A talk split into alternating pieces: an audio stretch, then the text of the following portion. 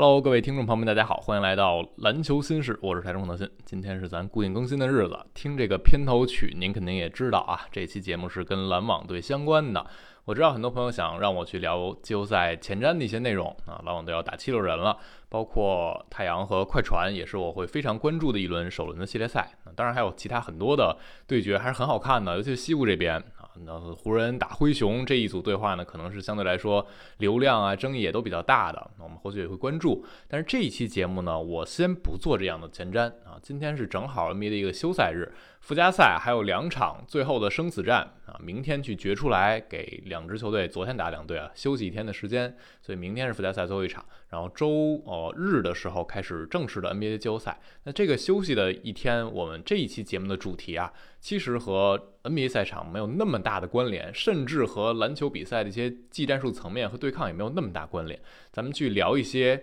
比较偏场外的话题啊，也是和篮网队相关的话题。我们看到最近啊有一条新闻，我不知道大家有没有注意到啊，本西蒙斯给贵州捐了一块球场啊。这个也是篮网队和西蒙斯一块儿，然后和贵州省这边，再加上纽约中国驻纽约总领事黄平，他们一起啊开了一个发布会，把这个事情宣布了一下。我不知道有多少人注意到啊。其实早在今年年初的春节赛期间，西蒙斯已经宣布了他要给中国捐一块球场。后续是进行一个落实，他们去考察到底捐在什么地方合适，然后也和当地一些政府去沟通，最终呢就选定了贵州省贵安新区的马场镇啊，把这块球场给捐到这里。那西蒙斯做这个事情当然是一个很好的事儿，我觉得是需要更多人知道的。那我们从这个点可以去展开聊挺多的话题的。西蒙斯在他的这新闻的一个啊小短片里，相当于自己发表了一个段讲话。他提到自己第一次来中国是十六岁，那还非常非常小的时候。后来西蒙斯也来过几次中国，包括在二零一八年的时候中国赛，当时七六人打独行侠，啊，西蒙斯也来到中国去和一些球迷有近距离的一个互动。然后这一次的捐赠呢，西蒙斯就表示很开心啊，能够能让一些更多的篮球迷接触到更好的篮球设施。同时，他也在网上发起一个征集啊，就是让更多的设计师也好。包括网友也好，如果你有什么想法，可以在网上发布一些啊自己对于这个球场的设计，因为我们看到很多捐赠的球场是有一些设计感的，包括地面上有一些怎样的装饰画呀什么都有可能。所以西蒙斯也是在网上发起了这样一个征集。那我相信很多篮网球迷啊，应该还有印象，这不是篮网队相关的第一次做这种捐赠活动啊。当初在二零二一年的时候，欧文就宣布和蔡崇信公益基金会联手去捐了一块球场。当时那个球场是在贵州大山里啊，黔东南州黎平县聂洞小学翻新了一块当时的很老化多年的这么一个篮球场啊，给那个小学的孩子们提供了更好的体育设施。那个小学真的是非常非常穷的。那这次的马场镇，其实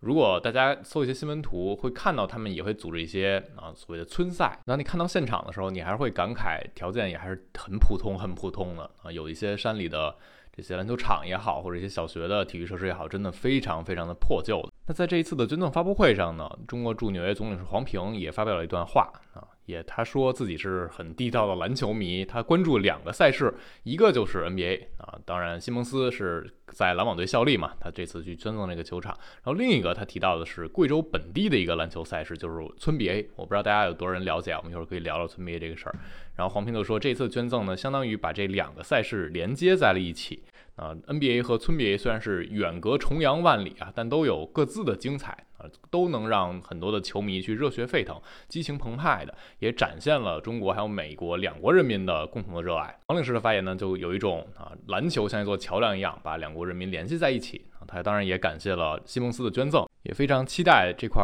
球场能够早日落成，然后让更多的山区里的孩子能够享受到篮球的快乐。啊，黄领事提到的这个村 BA，我不知道有多少人关注到啊。在前几天啊，就是在三月份的时候，村 BA 的总决赛非常非常的火啊，在社交媒体上几乎是刷爆了。因为村 BA 总决赛那几天正好撞上了 CBA 这边的全明星周末啊，在厦门的全明星周末，所以两件事儿呢就在啊社交媒体上不断的刷，你会感觉甚至村 BA 是更火的啊。那几天他们的这个名字啊是首次举办美丽乡村篮球联赛总决赛，但实际上贵州啊，他们这个台江县台盘村组织这个村 BA 已经有很多年的历史了。你往上追溯啊，他们这个活动已经办了数十年了，只不过今年是格外火、格外出圈啊。其实去年就已经非常火了，然后今年啊，大家如果在短视频上刷到过啊，他们在台盘村啊，整个的那个篮球场旁边那个。相当于土墩子、石墩子是那样的看台垒得非常非常高，然后整个比赛的过程中，场面围满了观众。我们看到他们给出的数据是每场可能大概有三万人，平均啊三万人到现场观赛。我们知道一般的 NBA 的场馆呢就只能容纳不到两万人啊，一万六到一万八左右，而 CBA 的这些球场的场馆呢，大的也就是能容纳一万人多啊，到不了一万五。像五棵松一般能做到一万二到一万四人吧。然后你想象一下啊，在一个村子里，几乎是所有的老老少少全都围在这一片球场边啊，非常的热闹，那个场面也非常夸张。然后今年呢，村 BA 是有各种的线上的直播啊，包括各种短视频平台。然后我们看到相关的视频，然后直播比赛，总共的播放量、观看量可能已经数十亿啊，就上十亿了吧？这个数字也还是非常非常恐怖的。当然，你能看到这样一场比赛。并没有那么多职业球员，也没有特别高的竞技水平，但还是吸引了非常非常多球迷啊，普通老百姓的关注，就说明篮球这项运动，我们不只能以单一的维度去看啊。因为我做这个电台，可能绝大部分内容都是跟 NBA 相关的，很多内容是和技战术相关的。那这个在整个篮球这项运动中，就像是金字塔塔尖的那一部分。我们看到的永远是这个领域最极致的天赋、最极致的运作、最极致的商业系统、最极致的球队管理，然后呈现出来的最高的竞技水准的对话。但实际上，这项运动是非常非常广义的啊。篮球这项运动应该不存在任何的局限性，不存在任何的限制，不能说我这天赋不够我就打不了篮球啊！我不一定是以篮球为生的，我甚至不一定能够在篮球场上打出怎样的水平，我甚至对规则也不一定非常了解。但只要拿到一颗球，我可以去拍，可以去投篮，我就可以享受到这项运动的快乐。所以这个是你看村 BA 和看 NBA 啊、看 CBA 不太一样的地方。那今年我们看到村 BA 这么火，很多人也尝试去探究背后的原因啊，我觉得。最基本的会有几点吧，就第一点是当地的人民确实非常非常的热爱，然后整个我们全国的这些呃网友也好，或者球迷也好，他们对于这种。呃，特别接近你的生活，特别接地气儿的东西，他们是接受的。他们觉得这个东西是我触手可及、可以摸得到的。这和我在呃转播屏幕里看到那些飞天遁地的还是有不一样的。那种我只是欣赏天赋，那这种是我就仿佛身边的老百姓啊，身边的朋友一样，我们看一个热闹，看一个乐呵也很好。然后再一个是呢，村民还他还努力的保留自己那一份淳朴，因为今年我们看到有。所谓的一些公司想要花钱去赞助村 BA 的比赛啊，台江县台盘村的这个比赛，比如有一支球队，可能他们是说啊，一个公司想出五十万啊，我想参加这个比赛赞助你们，同时有一个小小要求，就是能不能让我自己旗下一支球队进来啊？比如说我就能带着我自己的冠名了，我就进来了，然后被啊村 BA 这主办方他们方面给拒绝了，就是他们的村干部还有当地的一些篮球协会，他们达成了共识，就你要把目光放长远。他们不希望太快、太早的把一些商业的东西拉进来啊，赚一些快钱，从而破坏了原本村别的一个纯粹性。所以，我们今年看到村别虽然还是在网络上有很广泛的传播，但你看到镜头里的现场依然很淳朴的啊。那些球员很多都需要去查自己的户口，你是不是当地的人？你不能请一些外援大牌的球员，然后在特定这场地去比，有可能就变味儿了。然后现场你看到很多老百姓。端着饭盆一边吃饭一边看，然后有的人是爬着梯子隔着人群去看，甚至很夸张，有人在后边小山包上去看，就是这都是很淳朴、很纯粹的部分啊，也还是能让很多人感觉我更容易去接受这些，那就在我身边一样。看到村 BA 现场的一个状态啊，想到西蒙斯即将给中国相对不那么富足的地方去捐赠篮球场，我就想到一个问题，我很想问大家。你在自己人生里第一次有印象站上一个篮球场去打球是什么时候？有可能不是一个标准球场，那比如就一个框儿啊，地上画几条简陋的线，甚至可能更简陋一些。有可能是你的小学或者你的中学，或者你跟朋友一块在外边啊某个篮球场相约去打一场球。我不知道大家还有没有这个印象，你第一次在篮球场上去打篮球是什么时候？如果大家还有印象，可以在评论区留下自己的一些啊回忆。那我个人印象中啊，我第一次在篮球场打球应该就是在小学，可能在小学。三四年级吧，是我真正有印象的时候啊。我对于篮球的接触是我先打了篮球，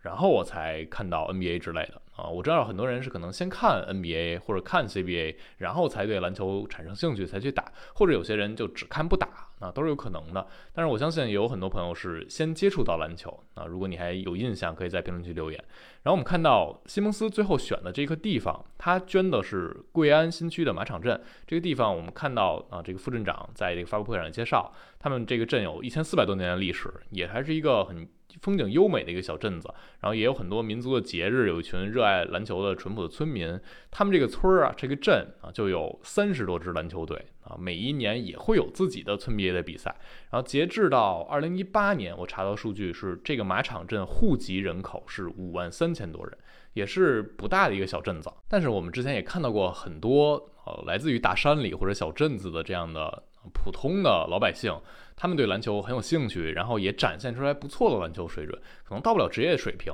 但是和一般普通人相比，打得完全不差。比如我们之前看到石学念啊，他是黔东南出来的，他最开始很火，在短视频上火，就是在一小铺子前面做那些跨行很华丽的运球，运得非常棒，然后大家慢慢了解到这个孩子。然后包括像郑嘉诚啊，就是那个独臂少年，大家应该也还有印象，他的家里也是非常非常的穷困。啊，就条件很糟糕，很糟糕啊！但是他自己去非常热爱篮球，只有一一只胳膊，那个情况之下展现出来的那些运球的一些小技巧，可能比一些普通的条件很好的孩子还要更好。啊，包括还有，我不知道大家知不知道，之前有一个挺火的一个小孩子的篮球队，叫大凉山黑鹰少年篮球队。那我之第一次知道那个队，是因为无忧把那个队带到北京来，和北京的一些小学的。啊，有一些正式篮球队的小学去进行一些友谊赛，你会发现那些孩子打的是挺好的啊。如果他们能接受更好的训练，可能打不了职业，身体条件可能是有限的啊。但他们作为普通人，享受篮球这个乐趣，然后展现出来很好的经济水平，这些都是值得肯定的。所以在中国的广袤的土地上，在一些很不起眼的地方，或者并不为大家所熟知的地方，人们依然可以去热爱篮球这项运动，甚至也依然埋藏着很多的天赋。我们看到。很夸张的例子啊，我们再把目光投回到 NBA 的赛场上，恩比德他是十六岁才接触篮球的，但他今年眼看就要拿到 MVP 了，他自己说自己是幸运的，他确实是幸运的。恩比德在非洲，他是条件非常优渥的那种家庭啊，他来自于喀麦隆的首都，他的父亲是陆军上校，所以他的条件是很多人不能比的啊。但是非洲那边也涌现出来很多家庭条件不那么好的孩子，被发掘出来之后。成为了 NBA 或者啊在篮球场上的一个人才。那中国这边，我相信中国这么多人口还是埋藏着很多天赋的啊。然后包括在之前蔡老板他做基金会，把一些孩子送出国去读初高中，然后去这个精英计划，他的初衷也还是想证明人种并没有那么大的阻碍啊。可能在最极致的天赋那一层会有一些区别，但。啊，如果仅仅是比如打 NBA 或者在篮球场上国际赛上去竞争，那人种不至于产生那么大的隔阂。这也是为什么我们可以去期待更多的人接触到篮球运动，在中国更多的人真正接触到好的篮球的训练之后，能看到更多的人才涌现出来。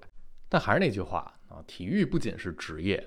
不是只有职业体育才配称得上体育，体育应该是很靠近人们生活的，是你触手可及的。就像你吃饭，就像你最简单的文艺活动啊，文体不分家嘛。所以很多人是可以自己亲身去感受到体育的快乐的啊，这一点也应该是篮球的意义之一。我们不一定每一点都要结合到啊，发展整个中国这个篮球产业呀。啊篮球这项运动啊，我们要更好的国家队的水准啊，我觉得也不一定是这样啊。很多最基本层面，如果我们能让更多孩子体验到篮球的乐趣，如果我们能通过篮球这件事情，让很多孩子在他的青少年时代感受到更多的快乐啊，在生活中能够有一个。这样的一个爱好或者兴趣，帮他过得更美好，我觉得这个就也非常非常值得肯定了。我相信很多人看球也是怀揣着一个我能够从看比赛的过程中体验到一些激情和乐趣，而不是说我通过看球我给自己带来一堆苦恼。啊，我就非得天天跟人吵架啊，这也是我一直觉得大家要稍微